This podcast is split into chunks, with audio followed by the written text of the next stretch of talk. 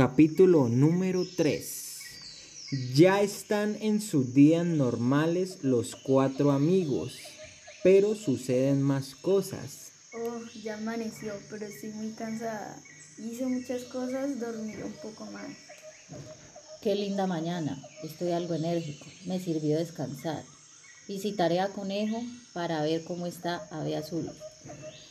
Venado toca y toca, pero no sale nadie. ¿Qué habrá pasado? ¿Será que Conejo y Ave Azul salieron juntos? Venado los busca y nadie sabe de ellos. Va donde Tortuga, le toca. Ella despierta, le cuenta lo sucedido y los dos deciden ir a buscar a sus amigos.